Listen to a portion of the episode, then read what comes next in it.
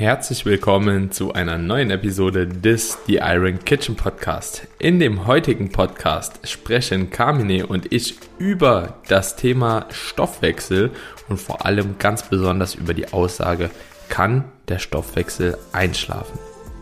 Dabei gehen wir auf verschiedene Themen ein. Und zwar hat Carmine sich im Voraus sehr, sehr viele Gedanken darüber gemacht und sich auch im Voraus schon extrem viel mit dem Thema Stoffwechsel auseinandergesetzt. Wir haben 10 Punkte für euch, die im Zusammenhang mit einem sogenannten eingeschlafenen Stoffwechsel stehen. Es sind nicht nur Punkte, sondern eben auch Tipps und vor allem auch Herangehensweisen, die ihr in eurem Alltag integrieren könnt, um das Bestmögliche aus eurem Stoffwechsel herauszuholen. Und ich denke, das ist auf jeden Fall das Ziel von vielen, vielen Leuten, die in einer Diät festhängen, von vielen, vielen Leuten, die einfach sehr, sehr wenig Nahrung nur konsumieren können, weil sie einfach, ja, einen zu geringen Kalorienverbrauch haben. Und dementsprechend checkt die Folge unbedingt ab, versucht die Tipps so umzusetzen und schreibt uns gerne euer Feedback per DM auf Instagram. Einmal Daniel KBK und einmal IQ's Kitchen. Und ja, wir würden uns natürlich wie immer freuen, wenn ihr eine kleine Bewertung dalassen würdet bei Apple Podcast oder wo auch immer ihr den Podcast hört. Einfach die Folge teilen. Wir sind extrem froh über jeden Support, den wir von euch bekommen. Und jetzt wünschen wir euch erstmal viel Spaß bei dieser neuen Episode.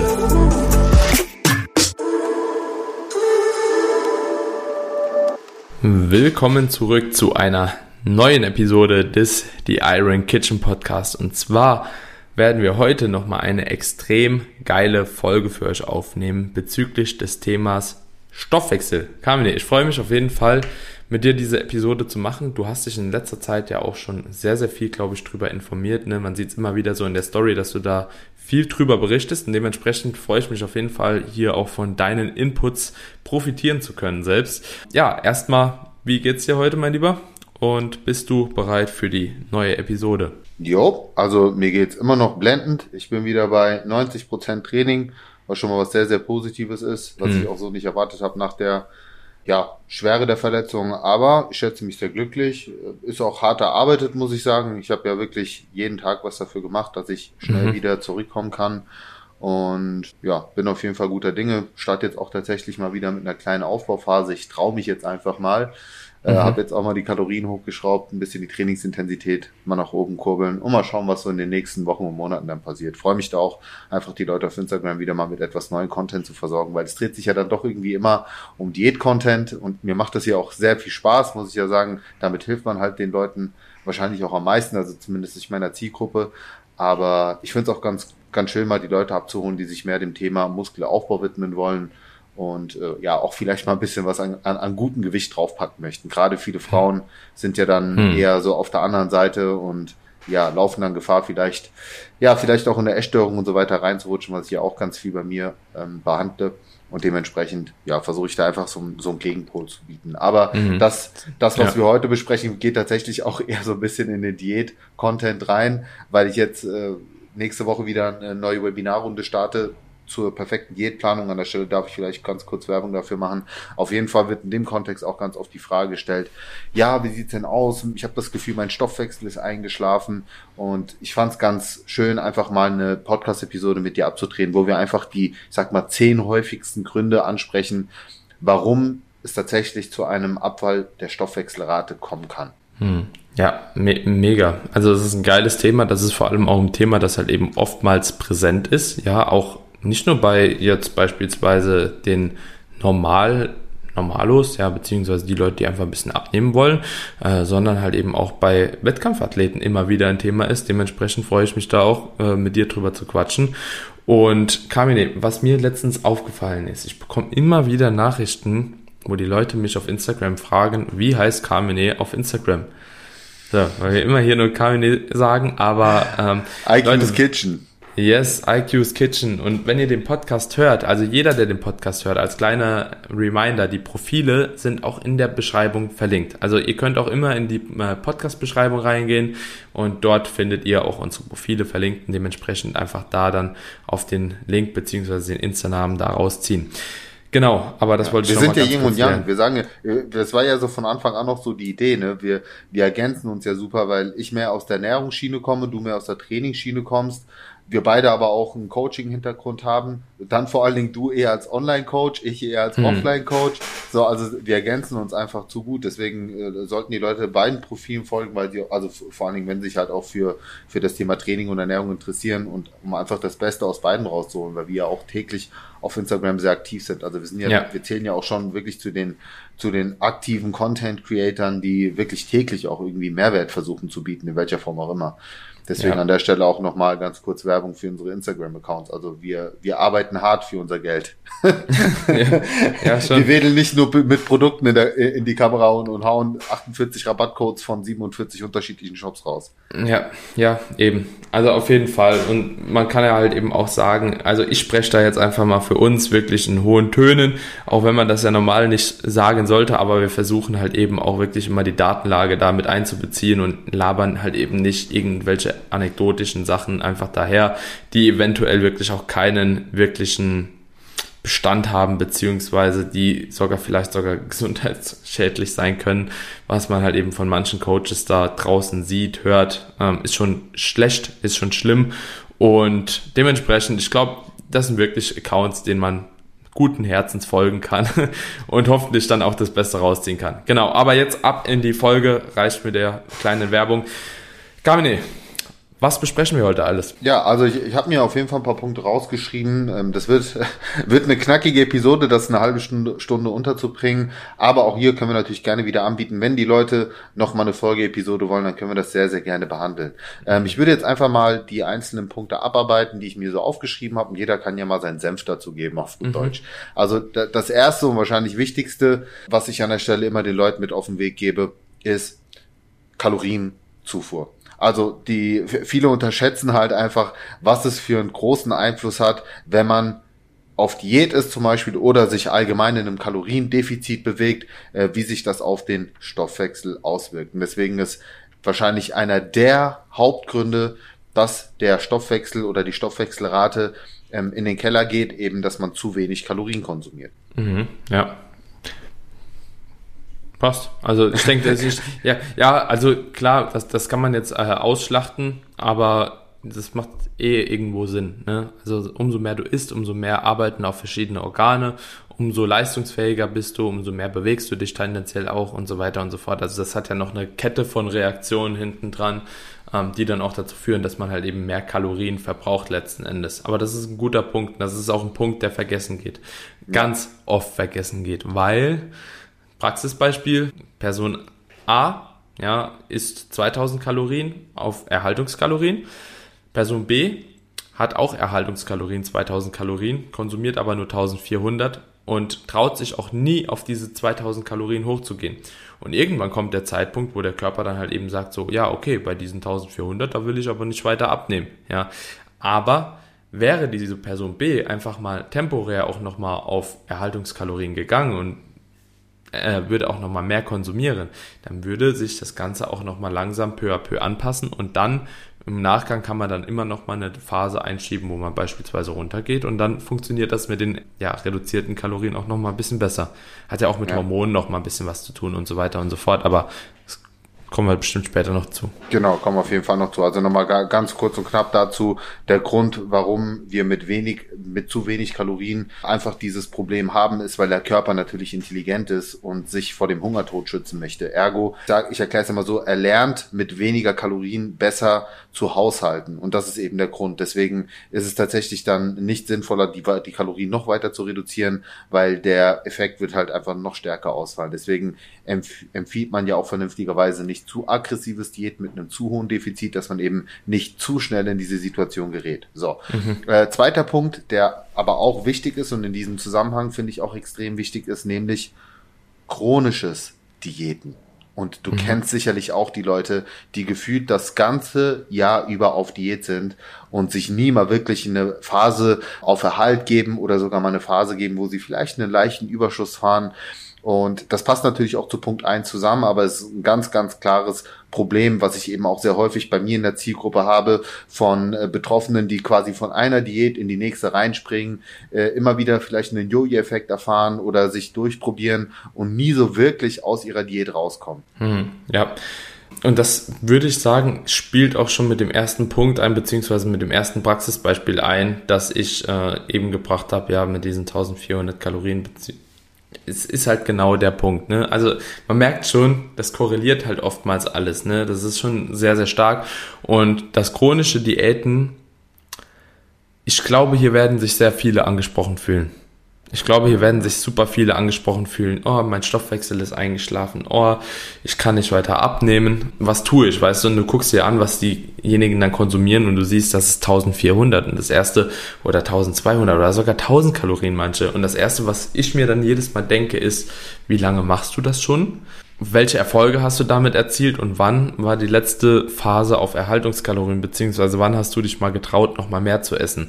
Und ich verstehe das. Also jeder, der jetzt hier zuhört, ich verstehe das, dass es schlimm sein kann, wenn man halt eben so wenig isst, nicht abnimmt und dann irgendwie sogar noch sagen muss, okay, ich muss nochmal hochgehen. So, das ist halt ein schlechtes Gefühl, so, weil man denkt, okay, man macht sich jetzt alles kaputt, aber das ist eine, in gewisser Maßen eine Notwendigkeit.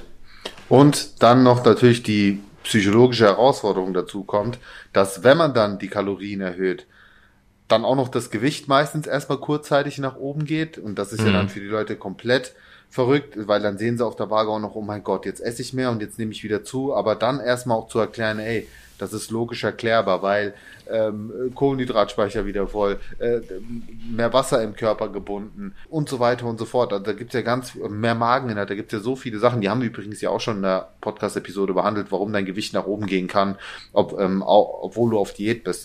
Hört euch das auf jeden Fall mal an. Aber fand ich auch nochmal ganz wichtig, das mit reinzuwerfen. Nicht nur, dass man zu wenig Kalorien konsumiert, sondern auch die Dauer. Und da hast du schon guten Punkt oder gute Punkte genannt, die ich dann auch immer frage, wie lange diätest du schon am Stück? Wann hast du wirklich mal eine ja. Pause eingelegt? Und wenn du dann von Leuten hörst, dass irgendwie schon seit Monaten einfach durchziehen und ja, nie wirklich sich auch mal eine Pause gönnen, dann ist das definitiv auch einer der Gründe. So, da, da passiert hormonell ja. sehr, sehr viel. Dritter Punkt, der auch mit der Ernährung zusammenhängt, aber auch sehr, sehr wichtig ist, der wahrscheinlich auch eher die Anfänger hier ansprechen wird, aber zu wenig Protein in der Ernährung. Also Stichwort thermogener Effekt. Denn es ist mhm. ja tatsächlich so, viele verkaufen einem ja irgendwelche ganz tollen Stoffwechselkapseln oder Stoffwechselbooster, vergessen aber, dass wir den natürlichsten Stoffwechselbooster in unseren drei Makronährstoffen mit drinne haben, nämlich Protein. Also Protein hat ja einen thermogenen Effekt bis zu 30 Prozent, was letzten Endes bedeutet, dass unser Körper sehr viel Verdauungsarbeit aufwenden muss, ergo der Metabolismus natürlich dadurch auch in die Höhe getrieben wird, ähm, im Vergleich zum Beispiel zu Fett, was irgendwo bei, ich glaube, nicht mal fünf Prozent liegt, mhm, oder bei ja. Kohlenhydraten, was so um die acht Prozent liegt. Das heißt, allein die Tatsache, dass man mehr Protein in seiner Ernährung integriert, wird dazu führen, dass der Stoffwechsel automatisch natürlich sehr viel besser läuft, als bei Leuten, die jetzt eine klassische ja, Kohlenhydrat-Fetternährung äh, äh, umsetzen. Ne? Das haben wir ja sehr häufig, wenn man sich so mal die klassischen Mensa-Mahlzeiten ans anschaut oder was halt Leute so kochen. Irgendwie Pasta mit, keine Ahnung, einer Tomatensauce und dann Fett Parmesankäse drüber. So, das sind, das sind halt nicht wirklich makrofreundliche Mahlzeiten im Sinne, im Sinne der, de, des Stoffwechsels. Mhm. Auch hier nochmal ein kleines Praxisbeispiel. Die Dame, die, keine Ahnung, sage ich mal, 80 Kilo wiegt, auf 1,60 Meter, würde ganz gerne abnehmen, aber beispielsweise schon der Ernährung schafft es halt eben keinen Tag nur ansatzweise aufs Protein zu kommen. Ist ein Problem. Ist, ist einfach ein Problem. Und man kann das Ganze dann noch äh, ergänzen mit anderen Faktoren, schafft dann auch nicht ins Training zu gehen, schafft nicht auf die Schritte zu kommen, schläft zu wenig und so weiter und so fort. Das kannst du dann ausreizen so. Und jedes dieser einzelnen Stellfaktoren hat letzten Endes auch irgendwo einen großen Einfluss. Wenn das bei einer Schraube hapert, meistens okay, aber man sieht halt eben ganz oft, dass genau diese Personen, die davon betroffen sind, also die wirklich die Annahme treffen, ihr Stoffwechsel ist eingeschlafen, dass die so ein Konglomerat von allem irgendwie haben. Also so, dass so ein ganzer Zusammenschluss von allen Symptomen beziehungsweise allen Parametern äh, gegeben ist und die dann einfach weniger Gewicht verlieren. Was man vielleicht bei dem Thermic Effect of Food aber auch noch sagen muss, es ist halt auch keine Wunderwaffe. Also der Thermic Effect of Food, beispielsweise, wenn du jetzt eine Frau bist, 60 Kilogramm wiegst, 120 Gramm Protein einfach beispielsweise konsumierst, die 30 Prozent, ja, kann man sich da mal ausrechnen, sind ungefähr 40 Gramm Protein, beziehungsweise, ja, und dann kannst du das hochrechnen, dann bist du bei kurz über 100 Kalorien. So, ne, die ja, aber das summiert sich. Das summiert das, sich. Ich meine, das eh. ist ja nur eine Stellschraube. Das darf man nicht vergessen. Der ähm, Thermic eh, Effect eh. of Food und, und da kommen ja noch ganz viele andere Sachen mit dazu. Und das alles in der Summe macht ja letzten Endes den Unterschied. Auch wenn wir jetzt die weiteren Punkte besprechen, die ich noch auf, aufgeschrieben habe. Ja. So, da wirst du halt merken, wenn du alles berücksichtigst, dann kommst du halt mit hier mal 40, safe, safe. hier mal 30, hier mal 50, ja, ja. kommst du dann auf eine gute Summe. Eh, auf, auf jeden Fall. Und was mir bei dem Thermic Effect of Food aber trotzdem immer noch eingefallen ist, ist, ist, wenn ihr schon relativ viel Protein konsumiert, bei den zwei Gramm seid oder so, ne? Also ihr müsst jetzt nicht das Protein irgendwie hochtreiben auf vier Gramm, ja, nur damit ihr halt eben einen höheren Thermik-Effekt auf Food habt, sondern das Ganze sollte natürlich trotzdem irgendwo im Maß bleiben, da wir halt eben auch von den anderen Makronährstoffen auf jeden Fall profitieren können und jeder Makronährstoff irgendwo seine Relevanz hat. Aber ähm, es kann auf jeden Fall schon teilweise Sinn machen, einfach von zwei beispielsweise auch auf drei Gramm hochzugehen. In der Diät sowieso mit äh, Sättigungsfaktor und so weiter und so fort, das halt eben Protein noch mit sich bringt, kann man sich unter Umständen zunutze machen, je nachdem, wie der Trade-off halt eben ist, ja, wie, wie stark halt Kohlenhydrate und Fette reduziert werden müssen, etc. pp. Aber lass uns mal mit dem nächsten Punkt weitermachen. Yes, und zwar zu viel Cardio-Training. Und äh, da habe ich mir in Klammer dahinter, dahinter geschrieben, vor allen Dingen auch durch den Muskelabbau. Ich meine, ist ja auch wieder so ein, so ein Punkt, ne, wo man merkt, da gibt es Überschneidungspunkte. Ja. Machst du zu viel Cardio und dann konsumierst du vielleicht auch noch zu wenig Protein und dann auch noch zu wenig Kalorien, dann ist das natürlich das Worst-Case-Szenario, Muskeln abzubauen. Und ja, Muskulatur ist nun mal unser Stoffwechselmotor, wie ich ihn immer, wie ich es immer nenne. Und um, umso mehr Muskeln wir abbauen, ja, desto geringer ist natürlich auch unser Grundumsatz. Also vor allen Dingen unser Grundumsatz, äh, pro, also wird natürlich negativ dadurch beeinflusst und man darf halt auch nicht vergessen, wir verbrauchen nicht nur weniger in Ruhe, sondern verbrauchen natürlich auch weniger in Aktivität, ist ja ganz klar, umso, mehr, umso weniger Muskeln wir haben. Deswegen auch das ein sehr, sehr häufiger Grund, warum äh, der Stoffwechsel einschlafen kann. Also nicht durch das Cardio-Training an sich, was ja Kalorien verbraucht, sondern über die Effekte, die daraus resultieren, wenn man zu viel Cardio-Training betreibt. Hm, ja, bin ich voll bei dir. Ist ein guter Punkt. Und dann habe ich noch einen fünften Punkt, der auch damit zusammenhängt, nämlich zu wenig Krafttraining. Hm, ja, ja, korreliert, eben, korreliert ja, halt perfekt. Korreliert, aber finde ich, ist halt auch ein wichtiger Punkt, weil ja, macht Krafttraining. Vor allen Dingen hängt dieser Punkt auch mit dem letzten Punkt zusammen, den ich, auf den ich dann auch noch zu sprechen kommen möchte. Aber ich finde es auch wichtig, da nochmal ganz, ganz klar den Hinweis zu geben, dass Krafttraining, gerade was den Stoffwechsel, was die Stoffwechselrate angeht, nicht nur akut, also nicht nur während des Trainings davon profitiert, sondern wir wissen auch aus Untersuchungen, dass wir einen sogenannten Nachbrenneffekt haben durch das Krafttraining. Also das erreichen wir auch durch bestimmte Cardioformen, aber die müssen dann wirklich hochintensiv sein. Aber vor allen Dingen das Krafttraining hat eben den ganz, ganz großen Vorteil gegenüber dem Cardiotraining, dass unser Stoffwechsel auch noch dauerhaft nach dem Training teilweise über 24 bis 48 Stunden erhöht bleibt. Natürlich darf man sich jetzt auch da keine Wunderwaffe vorstellen, dass wir jetzt irgendwie 500 Kalorien mehr die, die Tage drauf verbrauchen. Aber das ist wieder so ein Punkt, den ich vorhin gesagt habe. Das sind so die, die kleinen so, so die, die kleinen Sachen, die sich dann aber aufsummieren in Kombination mit den ganzen anderen Punkten. Mhm. Ja, das ist ja auch quasi letzten Endes der gleiche Punkt, den man beachten muss bei der Proteinsynthese oftmals, dass halt eben auch so die Proteinsynthese halt eben nicht nur im Training selbst, beziehungsweise auch kurz nach dem Training aktiv ist, sondern halt eben auch diese lokale Proteinsynthese über einen gewissen Zeitraum geht. Also ich glaube von 24 bis 72 Stunden wird der, ist, ist die Proteinsynthese aktiv in dem Moment und das ist auch so mit ein Grund, warum ich auch immer sage, nicht nur an Trainingstagen äh, die gleichen Kalorien essen, sondern halt eben auch an trainingsfreien Tagen. Ähm, jetzt auch mit, auf den Stoffwechsel bezogen macht das schon oder kann das schon Sinn machen, dieselben Kalorien tagtäglich zu konsumieren und nicht einen Tag irgendwie 400, 500 mehr und den anderen weniger. Abhängig davon, wie viel man letzten Endes auch essen muss. Ne? Also jemand, der 5000 Kalorien konsumiert, bei dem ist das wieder was anderes. Aber jetzt gerade so im Diät-Kontext und so macht das, glaube ich, schon Sinn. Ja. Genau. Dann kommen wir auf den sechsten Punkt. Übrigens fällt mir gerade auf, ich habe drei Ernährungspunkte. Kalorien, chronisches Diäten, so wenig Protein. Dann habe ich drei Bewegungs- oder Trainingspunkte, nämlich Cardio, Krafttraining und jetzt der, der dritte Punkt, nämlich allgemein zu wenig Aktivität. Und ja. das kann man auch sehr, sehr schön mit einem Praxisbeispiel erklären. Das kannst du auch sehr, sehr gerne machen. Wenn, wenn sich zwei Freundinnen miteinander vergleichen, die gleich groß sind, gleich viel wiegen, ähm, das gleiche Essen auch an Kalorien, auch an Makronährstoffen, wo sich aber der Alltag sehr stark unterscheidet, wo dann die eine Freundin sagt so, ja, aber meine Freundin kann essen, was sie will, aber sie nimmt, sie nimmt ab oder nimmt nicht zu und ich esse genau das gleiche wie sie, aber ich nehme zu. So, woran liegt das? Hm. Ja, ich denke, da ist der Need eben das Stichwort Non-Exercise Activity Thermogenesis nennt sich das. Und zwar beinhaltet der Need verschiedene Sachen. Zum einen Alltagsbewegungen, ja, fängt schon an bei Augenbewegungen, bei Zittern, bei Gestikulieren etc. pp. Und es gab doch auch mal diese Untersuchung, wo man wirklich einfach zwei verschiedene Leute oder mehrere verschiedene Leute in einen Raum gepackt hat und geguckt hat, wie viel die dann einfach verbrennen, beziehungsweise wie die Bewegung in dieser Zeit war.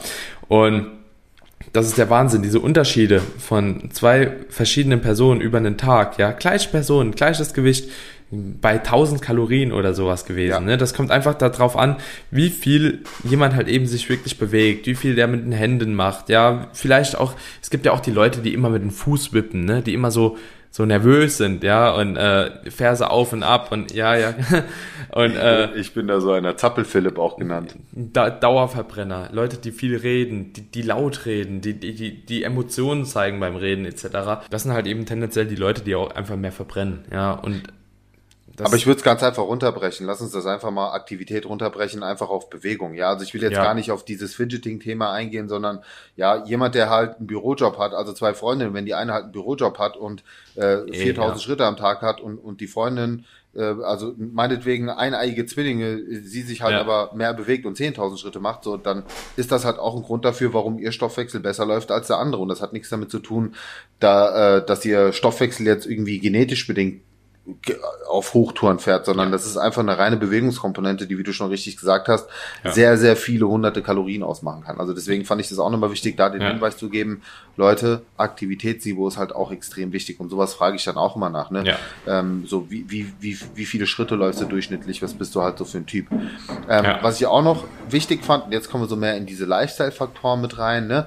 Also Thema Schlaf finde ich auch extrem wichtig, weil es gibt ja auch viele Untersuchungen, die zum Beispiel gezeigt haben, dass ähm, Leute, die eine zu kurze Schlafdauer haben, wirklich auch Stoffwechselrate einbüßen, also der Grundumsatz tatsächlich dadurch reduziert wird. Abgesehen davon, dass Schlaf eben ganz viele weitere Probleme mit sich bringt, wenn es eben ähm, ja suboptimal ist, wie zum Beispiel erhöhter Hunger und so weiter, dass man mhm. tendenziell auch mehr isst. Aber ja. wir, das ist ja ein anderes Thema. Wenn wir uns jetzt das einmal auf Sicht von dem Metabolismus anschauen, sehen wir ganz kleine Reduktion bei einer zu kurzen Schlafdauer. Und was ich auch nochmal interessant fand, ich habe mich damit mal näher auseinandergesetzt, wenn wir jetzt über eine über chronischen schlechten Schlaf sprechen und das Ganze dann auch noch in Kombination mit Schichtarbeitern, also mit einem zirkadianen Rhythmus, der durcheinander gerät, wurde tatsächlich auch laut Studie festgestellt, dass also wirklich dauerhaft bis zu 10% Stoffwechsel einbüßen, also 8 bis 10% waren es, glaube ich, im Schnitt, äh, dass man damit rechnen kann. Und das ist schon verdammt viel. Das bedeutet für eine Person, die sonst 2000 Kalorien verbrauchen würde, halt nur 1800 Kalorien verbraucht im Vergleich zu einer anderen Person. Und das schon, das mhm. ist schon nicht ohne. Also da sprechen wir aber dann wirklich über die Kombination aus kurzer Schlaf plus eben, ja, ich sage jetzt mal Schichtarbeit. Also was ja, ja, klassisch ist, wenn man, wenn man, also da hast du ja keinen geregelten ja. Biorhythmus. Ja. Das fand ich halt auch nochmal wichtig an der Stelle, o Schlaf. Ob, Obwohl es das so ähnlich eigentlich auch bei anderen Untersuchungen gab, die jetzt nicht unbedingt sogar auf diesen chronischen Schlaf aus sind, sondern einfach nur im Vergleich. Eine Person A, die fünfeinhalb Stunden, ich glaube die andere sechseinhalb, die andere siebeneinhalb äh, Stunden geschlafen hat, dass halt eben diese Person mit siebeneinhalb und sogar drüber gab es also ich glaube, es waren keine, es waren drei Abstufungen, ob das jetzt sechs, äh, siebeneinhalb und neun waren oder so, äh, bin ich mir nicht mehr ganz sicher, aber dass auch tatsächlich die, die am längsten geschlafen haben, ja, also die diesen neun Stunden voll hatten, tatsächlich auch den größten Kalorienverbrauch dann im direkten Vergleich hatten, beziehungsweise da einfach auch besser Fett verbrannt hatten, ja, beim gleichen ja. Defizit. Ähm, ja. Und ja, vor allen Dingen bei, bei Schlaf ist ja auch noch das ganze Problem ne, mit Cortisol und so. Genau, Cortisol. Das ist auch übrigens eine gute Überleitung zum nächsten Punkt, außer du ja. wolltest nochmal Schla Schlaf nee, weiter ausführen. Passt schon. Ja, Stress, also chronischer Stress ist nämlich auch ja. so ein Punkt, den, und das ist, also zum einen gibt es auf jeden Fall auch Untersuchungen, die, die einfach zeigen, dass tatsächlich die, auch hier der Grundumsatz negativ dadurch beeinflusst wird, was aber spannend ist, dass die Autoren noch gar nicht so wirklich die Stoffwechselprozesse dahinter verstanden haben, mhm. sondern einfach nur das festgestellt haben. Aber wenn man sich jetzt auch hier mal anschaut, genauso wie beim Cardio-Training, ne, dass es nicht der Stress an sich ist, sehr oft, sondern eben das Resultat, was daraus resultiert, dann ist natürlich auch bei Stress so, dass wir wissen, chronisch erhöhte Stresslevel können halt sogar bis hin zu einer Insulinresistenz führen. Das heißt, dadurch wird natürlich auch insgesamt der Kohlenhydrat- und Fettstoffwechsel negativ beeinflusst. Natürlich auch der Proteinstoffwechsel, ja, Richtung Katabolismus, so dass man eben sagen kann, chronisch erhöhte Stresslevel sind definitiv nie gut. Also das wissen mhm. wir. Sie sind, sie sind gesundheitlich nicht gut, sie sind auch aus Sicht des Stoffwechsels einfach nicht gut. Deswegen auch da sollte man wirklich mal seinen Lifestyle überdenken. Ja, wenn du dann auch noch schlecht schläfst, hat das natürlich auch wiederum im Umkehrschluss negative Auswirkungen auf, auf dein Stressniveau, weil im Schlaf baust du ja Stress ab und so weiter. Also das hängt halt sehr, sehr stark miteinander zusammen. Deswegen auch hier zu hohe, zu hohe Stresslevel definitiv ein, äh, ein Faktor, der deinen Stoffwechsel reduzieren kann. Und das Witzige ist, dass diese chronische Stresslevel ja auch so eine, so, so eine Kette auslösen, ja. Weil letzten Endes, so du nimmst nicht ab, ja, vielleicht kurzfristig nur, ne? Es kann ja auch temporär sein, dass du mal nicht abnimmst.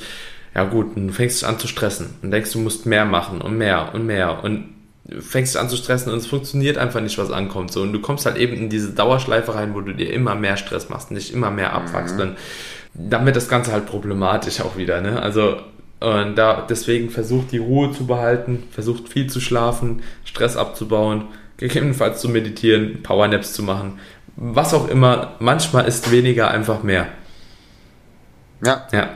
Ja, Guter Punkt. Das ist aber das Stressmanagement, wo die meisten wahrscheinlich ein großes Problem haben. Ähm, was aber auch ein Problem, auch mehr oder weniger so ein Problem ist, was gefühlt immer mehr Leute betrifft, was auch mit dem Lebensstil zusammenhängt. Aber da, ich glaube, da sind auch halt auch viele um Umwelteinflussfaktoren, die wir noch gar nicht so wirklich greifen können. Thema Hormone und vor allen Dingen auch Thema Schilddrüse. Also ähm, Schilddrüse muss man aber auch da ganz klar sagen, eine Schilddrüsenunterfunktion oder Hashimoto ist natürlich nur dann problematisch oder vor allen Dingen dann problematisch, wenn man eben nicht gut eingestellt ist oder wenn man zu niedrige Selenlevel hat, Vitamin D-Haushalt spielt eine Rolle, Zink spielt vor allen Dingen eine Rolle, ähm, Jod, ne? also gibt es ja viele, viele unterschiedliche Einflussfaktoren, die natürlich auch die Schilddrüsengesundheit und Aktivität beeinflussen können. Aber wichtig ist hier sich natürlich regelmäßig checken zu lassen, auch wenn man anfängt zum Beispiel zusätzlich zu supplementieren mit gewissen Nährstoffen, kann sich die Medikation verändern. Das merken die Leute dann auch ganz schnell und schreiben mir auch häufig so, ey, ich bemerke plötzlich irgendwie, ich krieg Herzrasen oder ich krieg Herzklopfen, so ich habe nichts verändert an meiner Medikation, aber ich supplementiere zusätzlich halt ein paar Dinge, die, die du mir empfohlen hast. Ja, bedeutet einfach, dass quasi die körpereigene Produktion begünstigt wird, wodurch natürlich die Medikation vielleicht so hoch angesetzt ist und du das eventuell neu anpassen musst. Also mhm. sollte man auch im Hinterkopf behalten. Deswegen Hormone auf jeden Fall, Schilddrüsenhormone fallen mit rein. Natürlich auch wieder Leptin, ganz wichtiges Schlüsselhormon, was in, im Zusammenhang mit zu wenig Kalorien und chronisches Diäten auf jeden Fall extrem wichtig äh, ja. ist zu erwähnen, ja, dass das Leptin halt abfällt und das eben auch sehr, sehr zentral ist für den Fettverlust, für den Stoffwechsel ähm, neben vielen weiteren Hormonen, die natürlich auch da in Mitleidenschaft gezogen werden können, wie Testosteron, Östrogen und so weiter. Aber ich denke, gerade so Schilddrüsenhormone sind in dem Kontext äh, des, des Stoffwechsels nochmal gesondert zu erwähnen. Hast du da noch mhm. was zu ergänzen? Ja, also ich denke, Testosteron etc. pp. kann man halt eben auch mit einbeziehen. Wenn du halt eben zu niedrige Testosteronlevel hast, bist du halt eben öfter auch antriebslos und so weiter und so fort. Mhm. Das sind auch noch so Dinge, aber ich denke, gerade so die Schilddrüse spielt da doch schon die größte Rolle mit. Also jetzt, was mir zumindest bewusst wäre. Ja. Ja. Sollte man aber auch, klingt hart, aber auch nicht als Ausrede nutzen, dass jetzt nichts läuft, weil wie gesagt, wenn du gut ja. eingestellt bist, dann ähm, ja. Ich habe auch, also ich habe auch einen Hashimoto. So, ja. aber ich habe jetzt auch meine 3400 oder 3500 Verbrauch. So, das ist, also vorher war es echt schlimm, aber du merkst auch wirklich, so wie du dann so antriebslos bist und so und dementsprechend, sobald das eingestellt ist. Aber es wird besser, Kamine, aber anekdotisch kann ich jetzt wirklich sagen, ich habe teilweise trotzdem, obwohl ich laut Blutwerten gut eingestellt bin, viele Symptome, die damit assoziiert sind beispielsweise immer trockene Haut. Wenn ich mich nicht dreimal am Tag eincreme, habe ich das Gefühl, ich zerreiße. So, so Obstipation, ähm, niedriger Blutdruck, niedrige Herzfrequenz. Ähm, das habe ich immer noch. Und dementsprechend glaube ich auch trotzdem, dass ich immer noch etwas weniger verbrauche wie jemand, der wirklich äh, normal eine normale Funktion hat. Ja, ja dafür Kann, hast du aber den Vorteil, dass du in der Diät trotzdem weiterhin konstant verbrauchst, wo bei anderen was abfallen würde, ne? weil yes. du halt exogen yes. Also man kann es halt, man kann es halt von beiden Seiten sehen. Aber ja, ich yes. gebe dir, geb ja. dir schon recht. Ich meine, du kannst halt, das ist ja genau das gleiche, wenn du auch auf einer ähm, Testosteronersatztherapie bist oder Hormonersatztherapie. Der natürliche ja. Spiegel, die natürliche Produktion ist ja trotzdem immer noch eine andere, ja. als wenn du das Exogen zuführst. Das ist jetzt wahrscheinlich bei einer Schilddrüse etwas anders, weil du halt täglich mhm. ähm, auch, auch die Schilddrüsenhormone nimmst, aber selbst da hast du ja nicht diese normalen täglichen Schwankungen in Produktion und Abbau, wie du es halt auf natürliche Weise hast. Deswegen, ja, ja klar, man kann es jetzt nicht in einen Pot schmeißen, aber was ich damit einfach sagen wollte, ist, du hast ist schon richtig. Nicht, es, ist, eh es ist halt einfach, es ist halt einfach nochmal ein anderer Punkt. Ja. Lass uns auf den letzten Punkt zu sprechen kommen. Das ist, ja. ein, ist ein großer Punkt, aber den kann man an sich relativ schnell abhaken. Habe ich mich auch nämlich sehr intensiv mit befasst, weil ich aufgrund meiner Zielgruppe hat auch schon mit Leuten zu tun habe, die so in den Ü40-Bereich reingehen, 50, teilweise auch ein bisschen älter sind. Aber klar, auch das Alter spielt natürlich eine Rolle. Ähm, wenn wir uns das Ganze mal aus Sicht der Stoffwechselaktivität anschauen, aber da will ich auch ein paar Punkte, ne, bist du da in dem Bereich Experte oder da, darf ich einfach mal ein paar Punkte erwähnen? Mach du mal ja, ein paar darf Punkte. Ich? Ja. Also was ich auf jeden Fall sehr, sehr interessant fand und was auch immer wieder von den Autoren so mitgegeben wird, die sich das Ganze mal anschauen, was natürlich am meisten in Mitleidenschaft gezogen wird, ist auf jeden Fall der Grundumsatz. Wobei man jetzt auch nicht ähm, erwarten sollte, dass, dass der Grundumsatz irgendwie um 50 Prozent reduziert wird. Ich habe mir da auch mal ein paar Studien angeschaut, wo zum Beispiel drei Gruppen unter, ähm, miteinander verglichen wurden. Ich glaube, das waren 20 bis Mitte 30er, dann waren es Anfang 40er bis ich glaube 70er und äh, noch mal ältere Personengruppen. Und mhm. irgendwie, da, da war ein Kalorienunterschied von 122 Kalorien von der jungen zur mittel äh, zur mittelalterlichen Gruppe. Und die die die am meisten Stoffwechselrate eingebüßt haben waren die Ü90er mit 400 Kalorien. So aber ich glaube dann spielt das sowieso keine Rolle mehr. Und, mhm. und das war eben wirklich nur aufgrund des Grundumsatzes. Und jetzt kommt eben der springende Punkt. Nur deswegen weil diese Personen eben auch über einen erhöhten Muskelabbau quasi gelitten haben, mhm. äh, also der dem altersbedingten Muskelabbau der Sarkopenie Woraufhin auch die Autoren ganz klar sagen, der beste Schutz, um den Metabolismus weiterhin aufrechtzuerhalten, ist auf jeden Fall auch seine Muskelmasse zu halten. Ergo natürlich auch hier wieder das Krafttraining zu priorisieren. Und was die, ähm, die Autoren auch festgestellt haben, dass ältere Menschen allgemein einfach weniger aktiv sind als in jungen Jahren. Und klar, ist ja logisch. Ich meine, in jungen Jahren, du bist vielleicht im Fußballverein, du triffst dich mal mehr mit Freunden, bist unterwegs. Naja gut, wenn du jetzt irgendwie Mitte 40, Anfang 50 bist, vielleicht hast du A, A nicht mehr die Zeit, aber B vielleicht auch gar nicht mehr so den inneren Drive, da jetzt so super aktiv zu sein und auf dem ähm, Fußballplatz dann auch rumzubolzen. Und das fällt natürlich auch mit rein. Und dann der letzte Punkt, natürlich auch hormonelle Gründe. Wobei die mhm. Autoren auch da immer wieder sagen, das hat gar nicht so den riesengroßen Einfluss. Also bei Frauen wahrscheinlich ein bisschen mehr als bei Männern aufgrund der Menopause.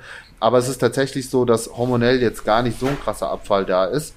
Und ähm, das Spannende ist, da hat man sich auch mal angeschaut, wo, womit das zusammenhängt. Und es hängt tatsächlich mit der mitochondrialen Effizienz zusammen. Also wie unsere ähm, Kernkraftwerke sozusagen mhm. Energie verwerten können. Und ältere Zellen können halt einfach nicht mehr so produktiv arbeiten wie junge Zellen, sage ich jetzt einfach mal. Und insgesamt nimmt auch die Mitochondrienanzahl ab, was aber auch mhm. wieder mit dem Muskelabbau zusammenhängt. Also da, man merkt einfach auch im Alter, es ist gar nicht so sehr dieses Älterwerden, sondern eher die Begleiterscheinung, nämlich Muskelabbau, man ist weniger aktiv, ja, und, und so weiter und so fort. Mhm.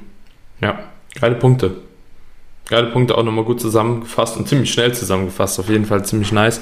Ähm, Carmine, ich würde auch sagen, 32 Minuten sind wir jetzt hier in, beenden die Folge damit. War eine yes. sehr, sehr geile Episode, war doch länger als erwartet.